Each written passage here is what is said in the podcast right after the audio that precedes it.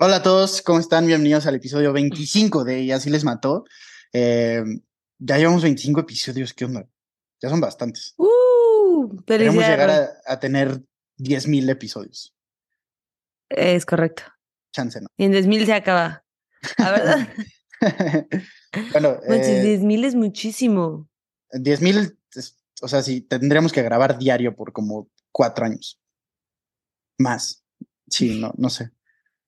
No soy Ok, bueno, bueno. con las matemáticas. No, Son no, mucho más, No, güey, claro que sí más. somos. Somos buenísimos. Las matemáticas, amiguitos, lo saben. El otro día un, un amigo. Dijiste este- diario cuatro años y todos sabemos que el año tiene 365 días. Ya intentaste hacer las matemáticas tú también, ya. Para sentirte inteligente. O sea, pues son mucho menos de 10.000, ¿no? Cuatro años. Mucho menos, mucho, o sea, pero mucho menos, güey. Sí, son como mil y tantos, ¿no? Según yo, no, 1600. no voy a confirmar ni negar nada porque chance esté de que súper, súper mal. Ya no me quiero quemar más. Pero el otro día, sé. un amigo estaba escuchando el podcast y me dice de que, güey, te escuchas todo pendejo intentando hacer matemáticas. de, "Pues sí, ya sé.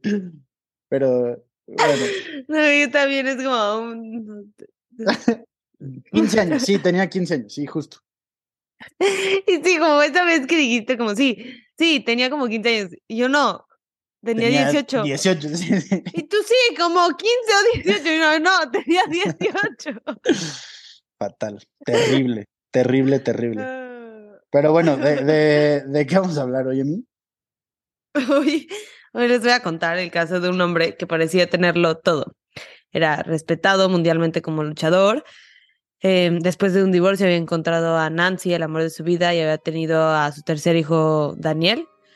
Pero un día algo cambió y acabó con todo de la nada. vamos a empezar.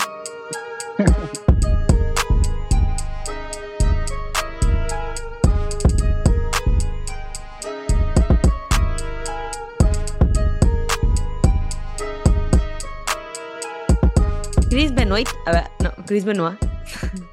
Ajá. Es que me siento rarísimo diciendo Benoit. O sea, como nueva vez. Como viste el, el, el, come- el de comedia especial de Sofía Niño de Rivero. No, no Niño de. Rivera. La neta no se me hace nada chistoso. El que le dice como francesa, que había como una francesa en la primera fila y que se llama Marie. Pero lleva como 20 años en México. Y le dicen, no mames, güey, eres María. Sí, eres María. Marie, mis huevos. o sea, María. ¿Sabes qué? O sea, últimamente no sé como por qué Benoit. lo he visto tanto, no sé si en entrevistas o en dónde, o sea, pero siento que está como que muy presente ahorita en mi vida. El hecho de la gente que habla perfecto inglés, pero que también habla perfecto español y hacen como ese, ese cambio. O sea, eso no sé por qué me hace, me da tanto coraje. O sea, de que están hablando en inglés perfecto, o sea, de que, hi, my name is Rodrigo, ya sabes, así de que Rodrigo perfecto en español, pero todo lo demás perfecto. O sea, no sé, como que me causa mucho conflicto. O sea, no me ¿Como molesta Trip? que la gente diga de que my name is Rodrigo, ya sabes, o sea, no, con el acentito. Ah, el otro día, el otro día me tocó alguien que sí, que hablaba perfecto, o sea, mexicano, pero lleva viviendo en Estados Unidos no sé cuánto tiempo, y entonces decía como, sí, no, y entonces yo soy quarterback, y era de que, "Mm, ¿qué? A, ver, a mí a veces me pasa es eso, como, la neta. Me pasa eso, pero lo he estado viendo últimamente, entonces voy a cambiar, voy a ser mejor persona. sí, no, yo me voy a seguir riendo, me da risa. Siento que me da risa. Pero bueno, Chris Benoit era un luchador canadiense. Ajá. Benoit. Benoit, Benoit. to play. Luchador canadiense de la WWE. ¿Cómo dices en español? No sé WWE. cómo se dice la WWE. Así, sí, así se le dice. WWE. Sí, así lo dicen los comentaristas de Fox, de, de las No, luchas sí, pero lo dijiste bien rápido, como WWE. Pues así O sea, hablo. lo güey. dijiste. WWE. sí. ¿Ves? Te sale como más rápido. Bueno, X. Bueno, era muy famoso. Ajá. Había ganado como 22 campeonatos y era muy respetado en la comunidad porque aparentemente tenía como muy buena técnica. Ujú. Eh, ¿Qué- A ver, ¿qué tan buena técnica puedes tener si las luchas son falsas? Dejemos eso clarísimo desde Ah, no, es que no son, no son tan faltas. Yo también decía, o sea, nah, nah, ¿qué es eso? Pero no son tan faltas y lo vamos a ver justo en este caso. Ok. Em, tuvo un hijo y una hija en su primer matrimonio y luego se casó con Nancy Sullivan, eventualmente Nancy Benoit. Eh, pero antes de todo esto, Nancy trabajaba en una compañía de seguros, la de Jake. ¿Sabes cuál es? Eh, State Farm, sí. Sí. Jake from State Farm. y alguien que conocía le dijo que, que, que si podía posar para la portada de una revista como de luchas o algo así. Y de ahí le dijeron que se convertía en luchadora y después de mucho convencer, lo hizo. Conoció a su segundo esposo, Kevin Sullivan, y se casaron en 1985. Ujú. Él también era luchador y años estuvieron viajando y luchando juntos, eran como partes de esos como grupitos, ya sabes. Sí, sí, como, como equipo. Sí, sí, como los equipos. ya, ya. Eh, y pues ya luchaban, o sea, leí mucho que perdían. O sea, que no eran muy buenos. Era como, no manches, fueron a una pelea, no sé dónde, y perdieron. fueron una pelea no sé, y perdieron. Pobre Nancy. Sí, sí. Em, pero bueno, Kevin y Chris eran muy amigos, pero eventualmente su amistad val- valió Pues sí. cheesecake. ¿Por qué? Por la esposa. Porque Chris y Nancy empezaron a, empezaron a tener un amorío en 1997. Y ese mismo año, Kevin y Nancy se divorciaron, obviamente, después de que se salió todo esto a la luz. Sí, sí. Y en el momento en el que se finalizó el divorcio, ese mismo año, Nancy y Chris se comprometieron. O sea, ¿andaba primero con Kevin y después con Chris? ¿O anduvo primero con Chris, después casada con con Kevin, y después no, otra vez? estuvo Ah, casada con Kevin, Ajá. estuvo casada con Kevin, le puso el cuerno con Chris y luego ya, Chris y ella anduvieron. Pero bueno, después de esto, después de esto, Nancy dejó de competir tanto y en vez se encargaba de administrar la carrera de su esposo, Ok. un poquito como detrás de las escenas. Y este esquema se solidificó, se solidificó cuando tuvieron a su hijo Daniel el 25 de febrero del 2000 Ujú. y se casaron en noviembre de ese mismo año. Nos estuvieron comprometidos un rato, Ok. Ya, ya. tres años. Eh, pero, era o una sea, familia nada- pues, feliz. Chances si era muy amigo de, de Kevin. ¿Ay, qué le va a este, importar? No creo que se hayan esperado por Kevin. O Pues, sea, yo o creo sea, que Kevin. Sí podrías decir como, no, bueno, ¿sabes qué? Que pues, no vaya a ser que se enoje mucho, o sea, espero que lo entienda, pero pues vamos a esperar aquí este... No manches, yo al contrario, o sea, yo creo que me enojaría menos si se casaran, o sea, que no haya sido como un amorío así que valió madres al mes. No, pero no se te hace como, o sea, Se echó a respetuoso perder que- todo mi matrimonio y mi amistad con esta persona para que estuvieran juntos dos meses. No, pues, sí. no. Bueno, quién, quién sabe? sabe. No sé, sí, quién sabe. Toco madera. Es que no me pase, por favor. Sí, no, ojalá no. Pero bueno.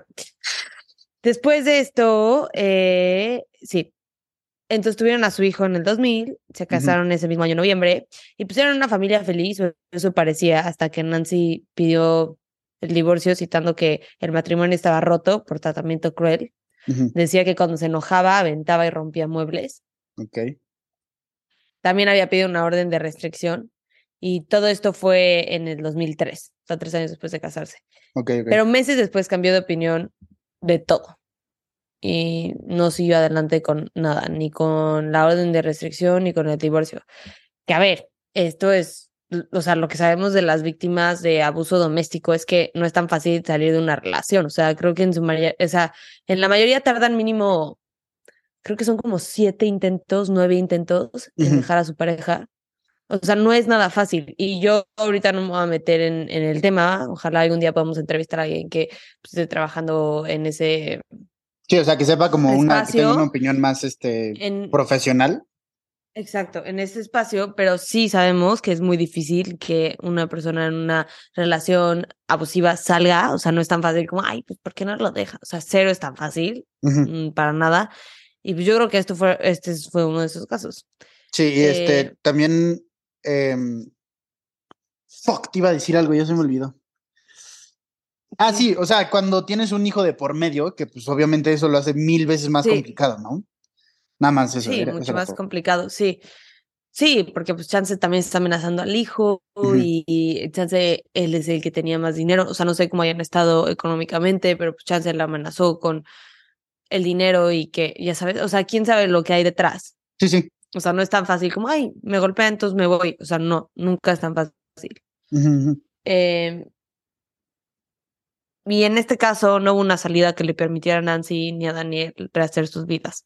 Porque el 22 de junio, que era un viernes del 2007, Ujú. Chris Benoit amarró a su esposa. Creen que le pegó en la cabeza porque encontraron un poco de sangre, lo cual ojalá la haya dejado inconsciente y luego la estranguló hasta matarla. Encontraron unos moretones como en la parte baja de su espalda, en el estómago y como en el cuello consistentes con alguien intentando someterla. O sea, ya sabes, como alguien poniendo su peso arriba para que no se parara. Se cree que el sábado 23 drogó a su hijo de 7 años con Xanax para que no sintiera dolor y lo arcó con, creen que fue una llave, porque no encontraron moretones, que siempre cuando alguien te estrangula con las manos, pues se- ven los moretones. O sea, una llave de luchas, o sea, de que un chokehold. Sí, tal así. cual, Ya, ya. sí, Madres. tal cual. Eh, y en algún punto del domingo, él se colgó en una máquina de pesas en su casa. Y esa casa que pues normalmente vivía una familia de tres, se quedó sin risa, sin amor y pues ahora solo había silencio. Hasta sí. el lunes 25 a, las 2.30 pm, cuando unos policías llegaron al hogar, porque alguien les había marcado de que creían que algo pudo haber pasado porque Chris no llegó a un compromiso que tenía y era muy raro Ok. que no llegara. Entonces llegaron a la casa que había sido de los Benoit en. Atlanta y encontraron los tres cuerpos. No se tardaron mucho tiempo en darse cuenta de que el asesino era el esposo y el padre y que ya se había quitado la vida. Eh, la primera mención de la muerte de Chris Benoit fue en la página de WWE y aunque tenían un evento ese sábado, cancelaron el evento para pasar un tributo de Chris Benoit. Ok. Que cuando salió a la luz lo que en realidad pasó eh, ese fin de semana, borraron todo el contenido de él, cualquier mención de su nombre y, sus, y videos de sus peleas, que yo creo que fue muy buena decisión, la verdad. Sí, sí, sí. Pero creo que aunque es una tragedia horrible y fue un crimen horrible, yo creo que se pudo haber prevenido como en muchísimos de los casos de los que hablamos. Y hay muchísimo que aprenderle, Ok. muchísimo. En las pruebas de sangre de Nancy salieron que tenía tres drogas en su sistema, Xanax, hidrocodona y hidromorfona, que son unos opioides para tratar el dolor.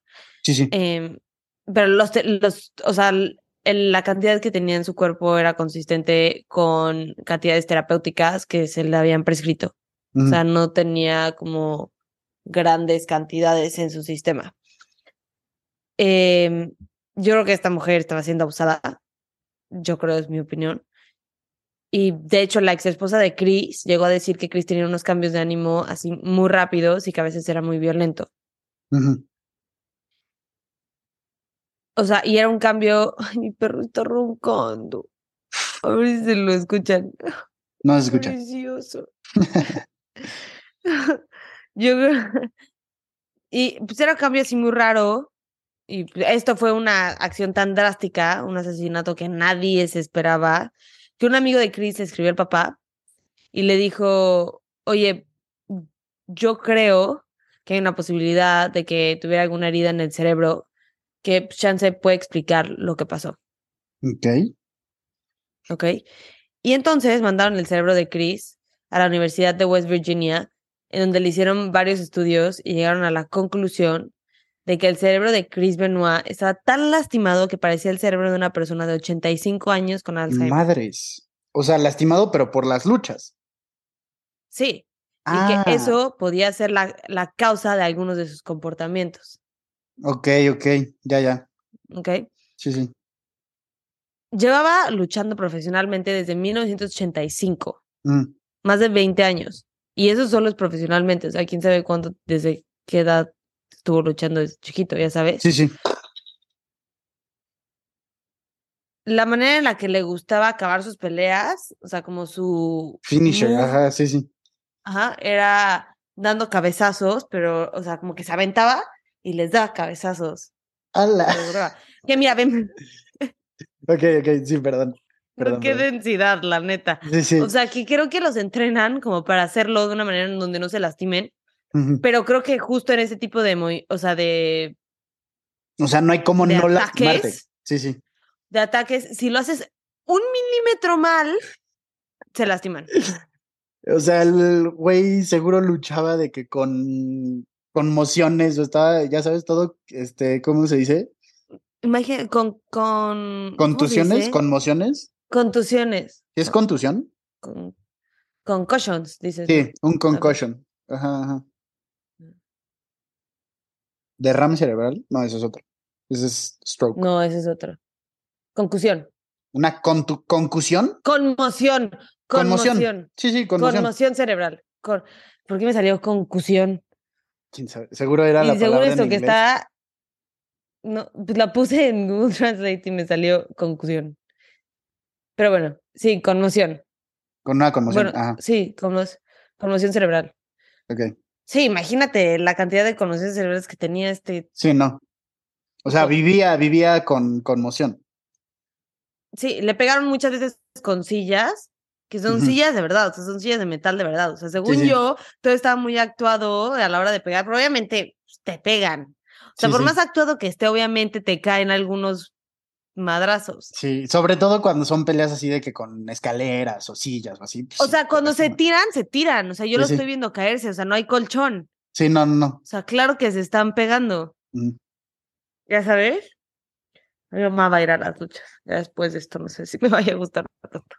A mí, yo era fan, fan de la WWE precisamente. Y justo las empecé a ver como en el 2007. O sea, a mí ya no me tocó Chris Benoit. Cena. Me gustaba un buen John Cena, me gustaba Jeff Hardy. Este, había uno que se llamaba John Morrison, no Jim Morrison. ¿O Jim Morrison? No me acuerdo. Tenía un nombre muy parecido al güey de The Doors. Este, Rey Misterio, obvio. Kelly Kelly, ya Obvio. sabes. O sea, sí, Sí. era fan. sí No, y además seguía. les hacían todo un show y era como, o sea, era como ver una serie. Porque además luego era como de la nada, en la mitad de la Exacto. pelea salía como uno que no tenía que pelear. y era como, ¡ah! ¿Ya Ajá. sabes? Sí, sí, y luego había como drama en los vestidores y te ponían las cámaras en los Sí, vestidores. sí. Pero, o sea, sí, que obviamente es- todo eso era actuado. eso sí es falso, exacto. O sea, eso sí no es como que te voy a ir a romper tu O sea, pero creo que, o sea, obvio no, pero creo que los madrazos sí eran de verdad. Algunos. Sí, entiendo sea, que algunos. No, o sea, sí, sí, sí, sí, sí, sí. Obviamente se tiraban así horrible, pero, o sea, cuando, cuando se pegan así de que a puño limpio, según yo, sí hacen como, o sea, como una, un movimiento sí, medio fake. para que pues, parezca, sabe. pero no te dé, ajá. Exacto. Pero según yo son como coreografados, o sea, como que sí se tocan, pero justo se mueve, entonces como que no es un golpe. Ok, ok, ya, ya. No, no tengo ni idea. Sí, no, Ahí quién sí estoy sabe. hablando por hablar, la verdad. Pero, pero sí, o sea, claramente sí, sí, es, o sea, sí se pegan. O sea, este, el cerebro de este güey te lo dice, ya sabes, o sea, claramente Sí. se pegan. No es 100% falso. O sea, y yo creo que esto es como súper importante porque no podemos saber que fue por el estado del cerebro, pero sí, sí, yo creo que tiene una responsabilidad los atletas, como la sí. WWE, como cualquier institución de deporte que tiene que lidiar con este tipo de, Sí, de, este, de lesiones. heridas, Sí, sí. sí, lesiones. Y además los espectadores, porque son gente y sí es nuestro entretenimiento y sí los están pagando para hacer estas cosas, pero pues jamás, jamás, jamás en ningún deporte esto, o sea, debería de ser como un, un, pro- un producto extra, ya sabes, como, ay, sí. sí, pues se pegó tanto, se le lastimó tanto el cerebro que se volvió agresivo y mató a su familia. Yo creo que aquí mucha de la responsabilidad sí cae sobre la institución, o sea, bueno, institución, ¿eh? como si fueran así un órgano gubernamental. No, pero sobre la empresa de la WWE. Pero sí, sí, sí. Y ellos Federación, históricamente han tenido de que muchísima, muchísimo, muchísimos casos de negligencia para luchadores. Por eso, este, muchos luchadores siguen luchando hasta que son muy, muy grandes, porque de hecho la WWE no los contrata directamente a ellos, como que los, los contrata con como terceros. Entonces no les dan ninguna prestación, Ay, o sea, no les dan ¿cómo seguro no? de vida. Este, Ay, perdón, perdón.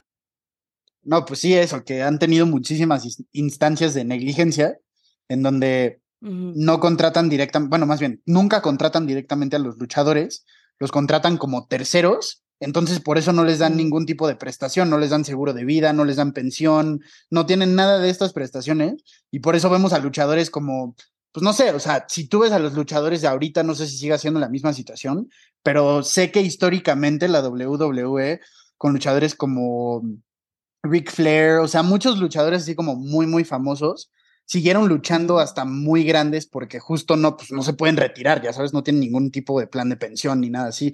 Entonces, yo creo que sí que hay mucha responsabilidad sobre la empresa y pues es sabido que ellos como que no asumen ninguna responsabilidad al contratarlos como, como terceros. Y no es el único deporte en el que ha pasado varios atletas de la NFL con heridas ah, similares, similares, han tenido conductas violentas hacia otros y hacia ellos mismos. Pues, hay uno, uno que hay un documental en Netflix, ¿no? Sí, eh, se me olvidó su nombre, pero sí es un. Es Aaron, Hernández. Ajá. Hernández, sí, sí. Es Aaron Hernández. Sí. Hernández. Sí, justo. justo, justo. Em, sí, o sea, hay mucho, y hay muchísimos casos así.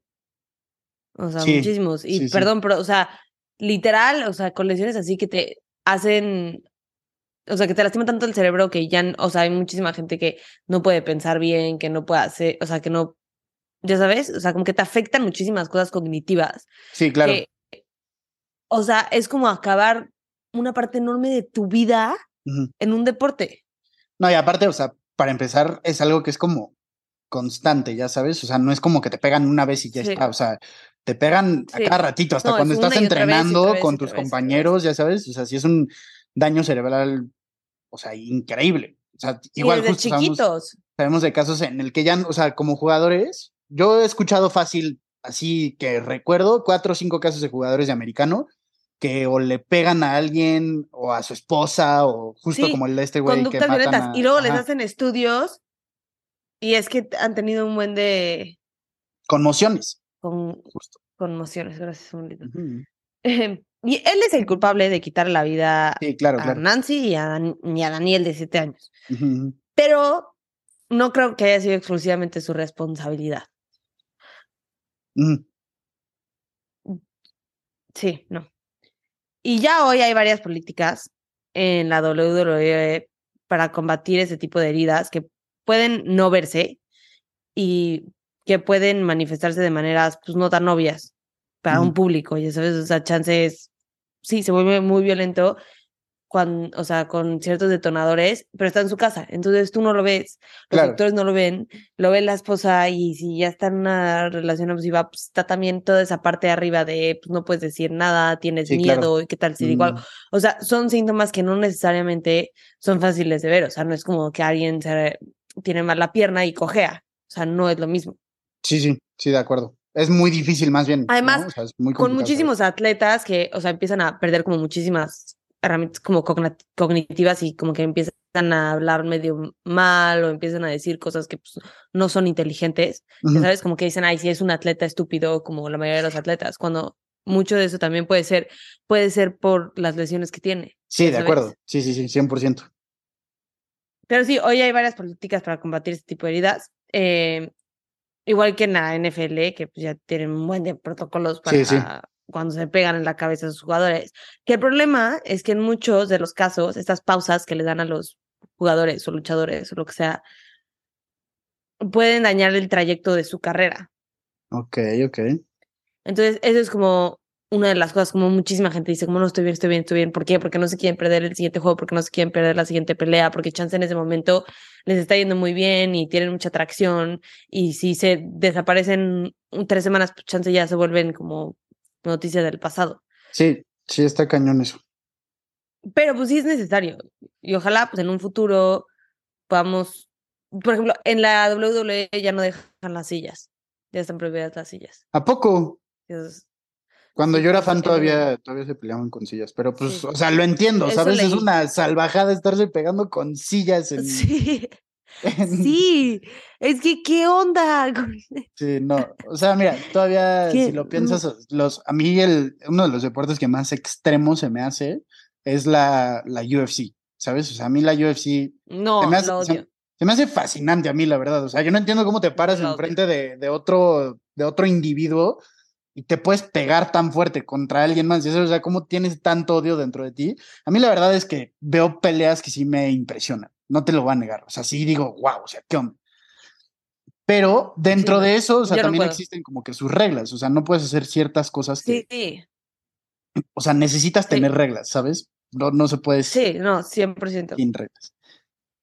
Y ojalá en algún punto podamos tener como un tipo de tecnología para evitar por completo estas lesiones o ya sabes, que justo podamos de disfrutar del hecho- deporte sin tener este tipo de consecuencias, o sea, Ajá. sin tener que como que sacrificar nuestro entretenimiento por ese tipo de cosas, pero, pero no, o sea, no, o sea, 100% prefiero no estar entretenida a que pasen ese tipo de cosas, ya sabes. Justo creo que eh, para el americano acaban de desarrollar como un tipo de, como de collarín que Ah, es, está muy, muy, muy chistoso. Es nada más como un collarcito así súper delgadito.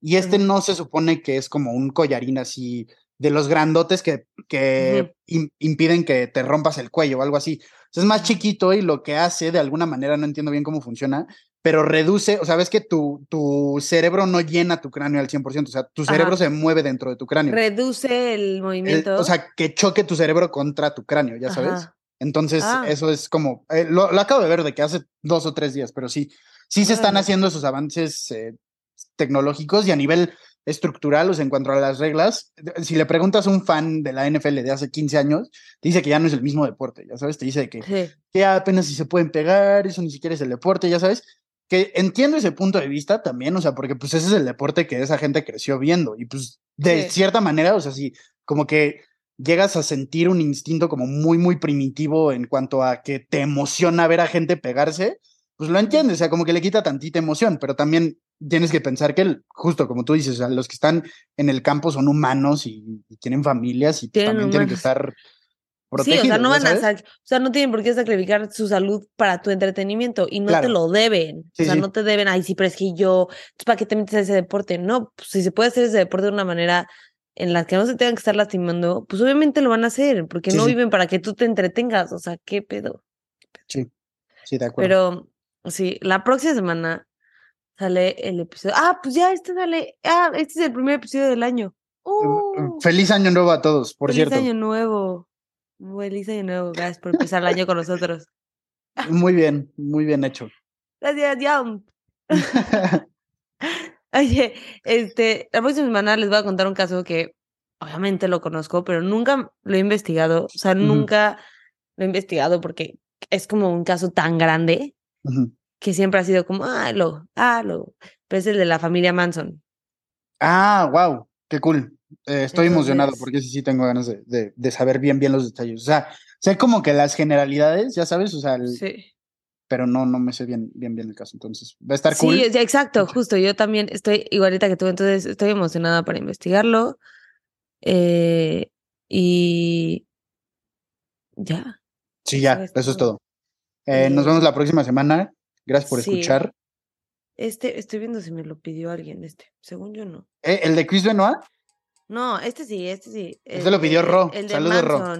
Ok, ok. El de El Manson, de quién sabe. Manson. No, creo que no. Pero Em, bueno, Eh, nos, vemos la próxima semana. próxima Feliz año nuevo. Feliz año nuevo. Y cuídense. y- Regálense la suscripción a Patreon. Bueno, que estén bien. Bye. Bye.